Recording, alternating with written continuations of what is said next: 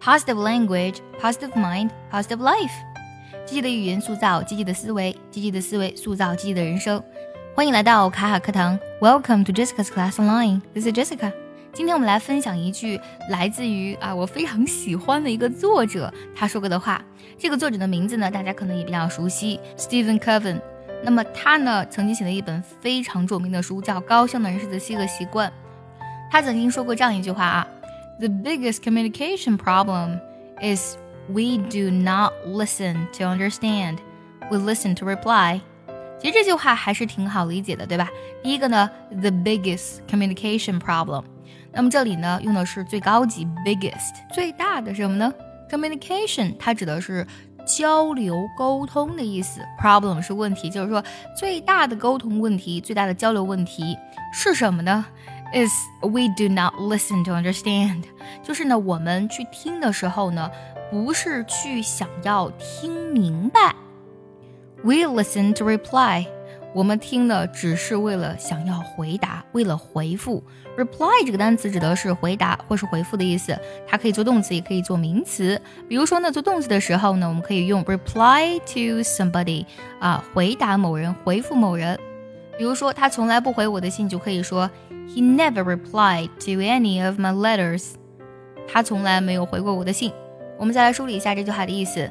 最大的沟通问题呢，是我们聆听。不是为了了解，我们聆听呢只是为了回答。说到听呢，我们会想到两个单词，一个是 listen 听，另外一个呢是 hear 也是听。但是 listen 呢强调的是听的这个过程，而 hear 呢强调的是听到的结果。事实上呢，在我们去沟通跟交流的时候，大多数人呢，they just listen，they never hear，他们只是听，但是他们永远没有听见，没有听到。这个也是为什么作者强调啊，我们在沟通交流的时候，最大的问题就是我们急于想去回复，想要去表明自己的看法和观点，而不是去关注说话人他本身的情绪，他真实的想法。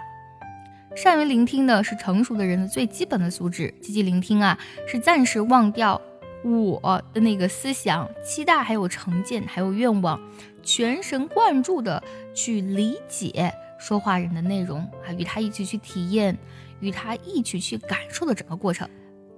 而史蒂芬·科维呢，也认为聆听呢是一个人在他的情感账户中最重要的一笔存款。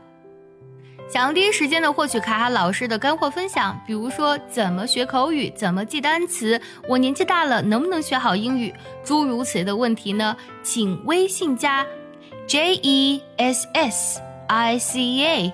六六零零一，也可以点开节目文稿，点击查看，加我的微信哦。好，我们再来梳理一下这句话的意思。最大的沟通问题是呢，我们聆听不是为了了解，我们聆听的只是为了回答。